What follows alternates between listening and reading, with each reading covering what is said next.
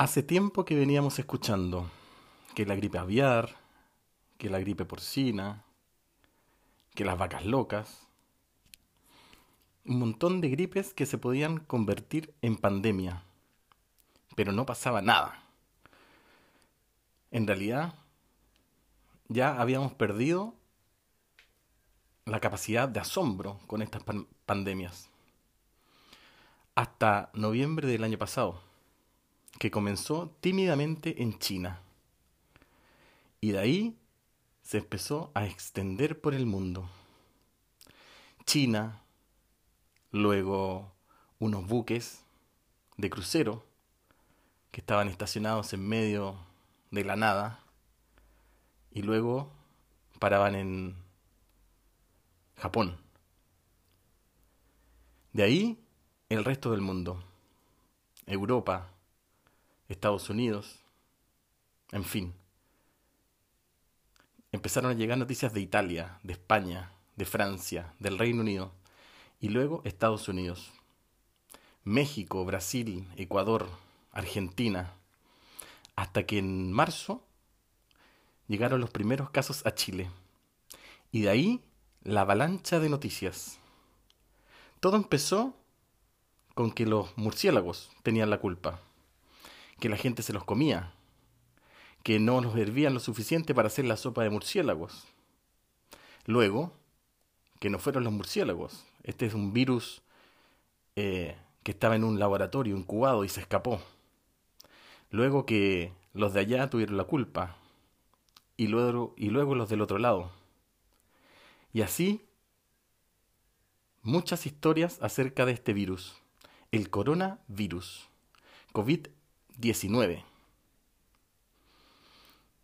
Todos comenzaban a crear y recrear la leyenda sobre este virus, que era un virus inventado, que era un virus pagado, que los extraterrestres lo habían hecho, que el mundo era una pandemia, en general el ser humano era una pandemia y nosotros mismos nos estábamos enfermando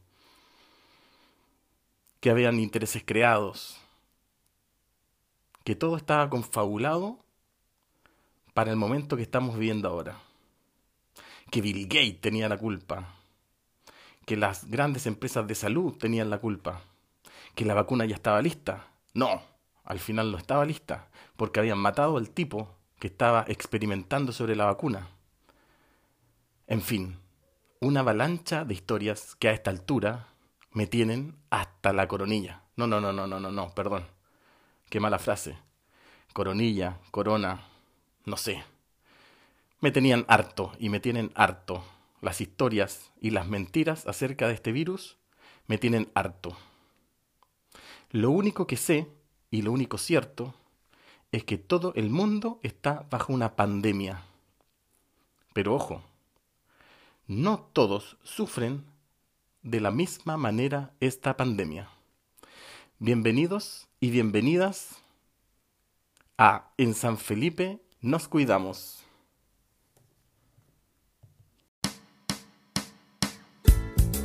La pandemia nos afecta a todos, pero no a todos igual. La Municipalidad de San Felipe preparó este podcast para apoyarte psicoemocionalmente con el psicólogo Claudio Gregoire.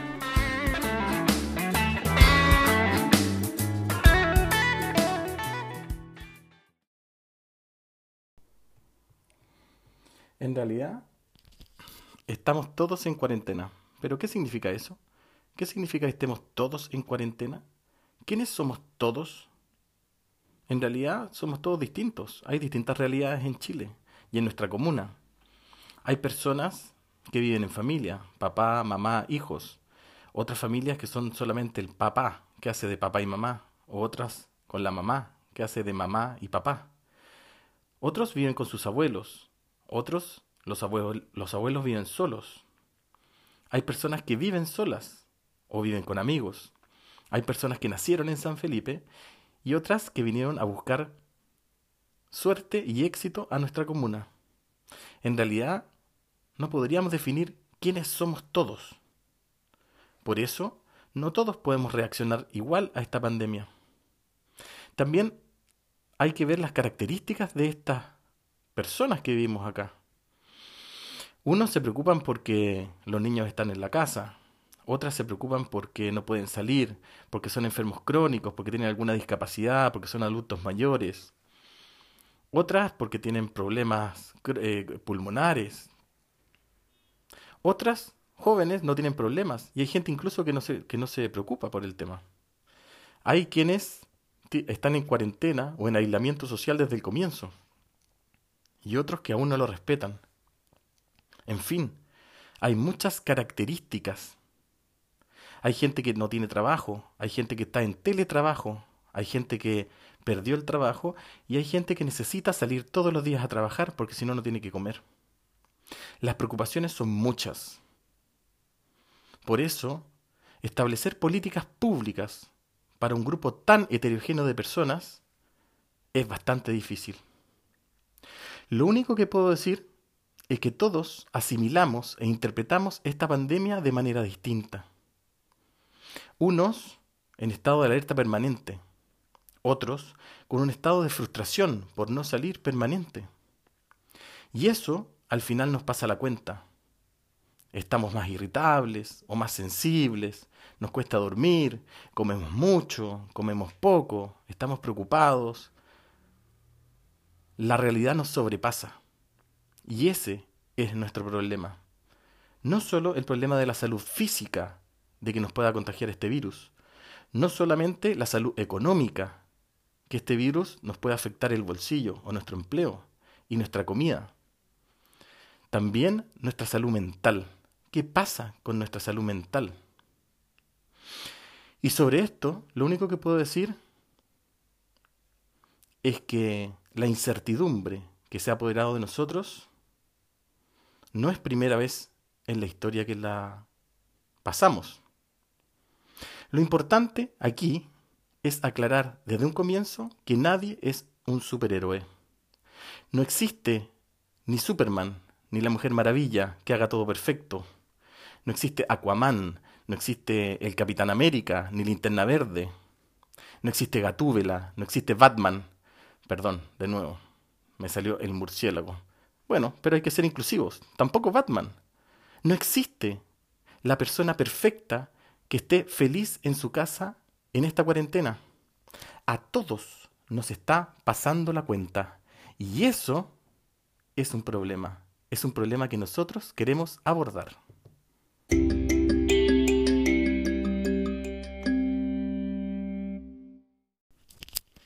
Como les digo, esta no es la primera vez que estamos en un periodo de incertidumbre y de miedo.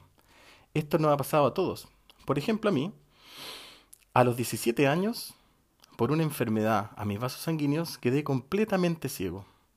Creí que el mundo se me iba a venir encima, que no había futuro para mí, porque no sabía nada de los ciegos, porque iba a quedar discapacitado. Y así, ¿quién me iba a querer? ¿Cómo me iba a casar? ¿Cómo iba a encontrar trabajo? ¿O iba a depender por siempre de mis padres o hermanos? En esa época estaba terminando el tercero medio y sufrí mi propia cuarentena.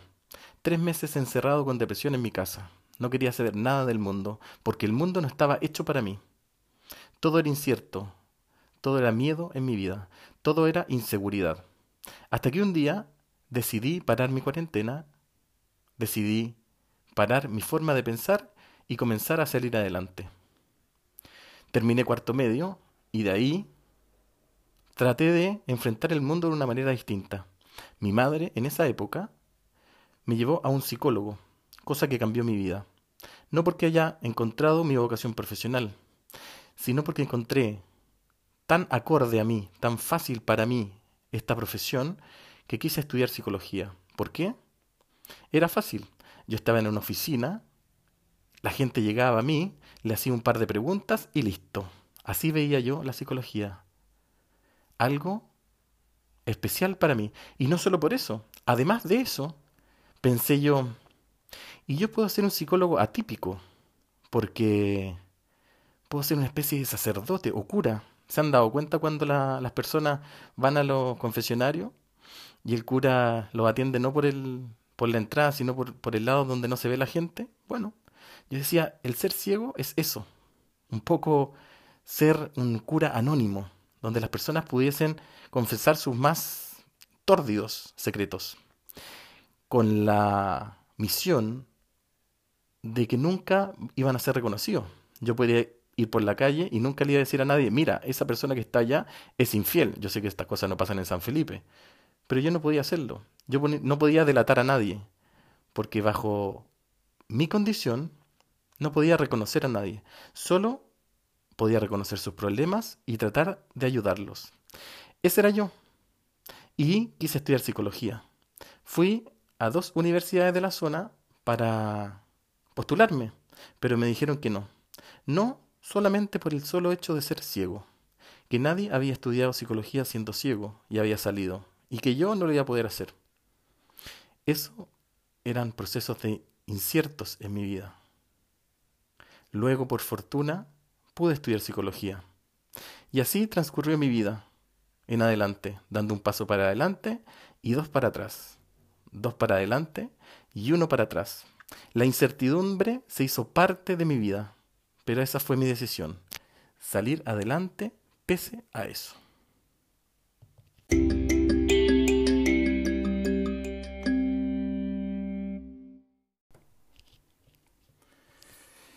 Pero esto que ustedes creen que me ha pasado a mí nomás, para nada.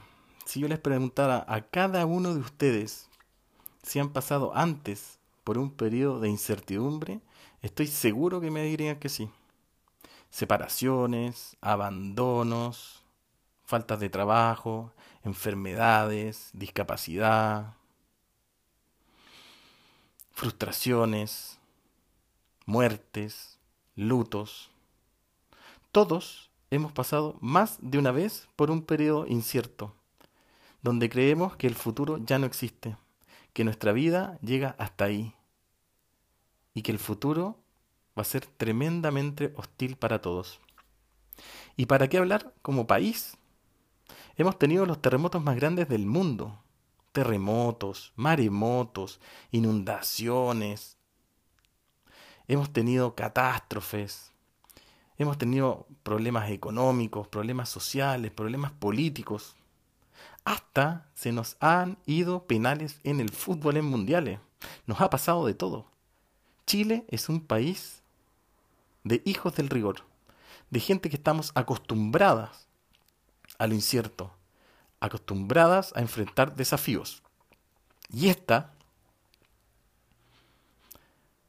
lamentable o favorablemente, esta pandemia no va a ser ni la primera ni la última vez que vamos a estar en esta situación.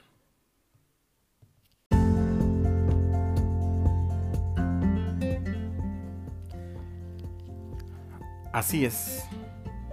No es la primera vez que enfrentamos esto, ni será la última. Chile y San Felipe somos hijos del rigor hijos de grandes desafíos y este es uno más de los desafíos que tenemos que enfrentar. Y para eso nosotros queremos fijarnos en algo muy importante, cuál es nuestra salud mental, cómo estamos enfrentando este desafío, no como superhéroes, sino como personas normales, que tenemos deficiencias, que nos cansamos, que nos frustramos, que estamos comiendo mal, que estamos eh, que estamos durmiendo mal, que estamos con angustia, que estamos abatidos, que estamos frustrados. Pero eso no importa, porque todos tenemos que tomar la decisión de salir adelante. Esa es nuestra decisión. Es nuestra decisión como San Felipe, es nuestra decisión como la quinta región, es nuestra decisión como país.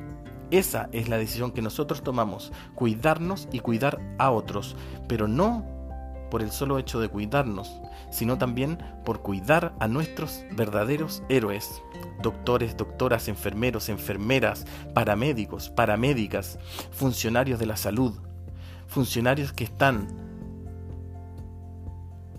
luchando cada día por nosotros, por nuestros seres queridos, y por ellos tenemos que cuidarnos para hacerle la vida más liviana a ellos, que ya están en su propia lucha.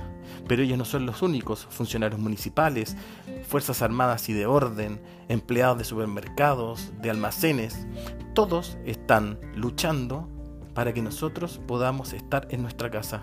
Y nuestro deber, nuestro absoluto deber y derecho es tratar de salir adelante. Y no importa cómo. Este no es tiempo de, de inventar la rueda, de inventar un nuevo país, de acomodarnos a todos. Este es el tiempo de luchar, de cuidarnos, para cuidar a otros. Y este es el objetivo de estos episodios. Tratar de ir detectando cuáles son los factores de riesgo para ir solucionando nuestros problemas uno a uno, de a poco. Porque San Felipe puede, porque todos podemos, porque es nuestro deber salir adelante. Muy bienvenidos, muy bienvenidas y los espero en este próximo capítulo de En San Felipe nos cuidamos.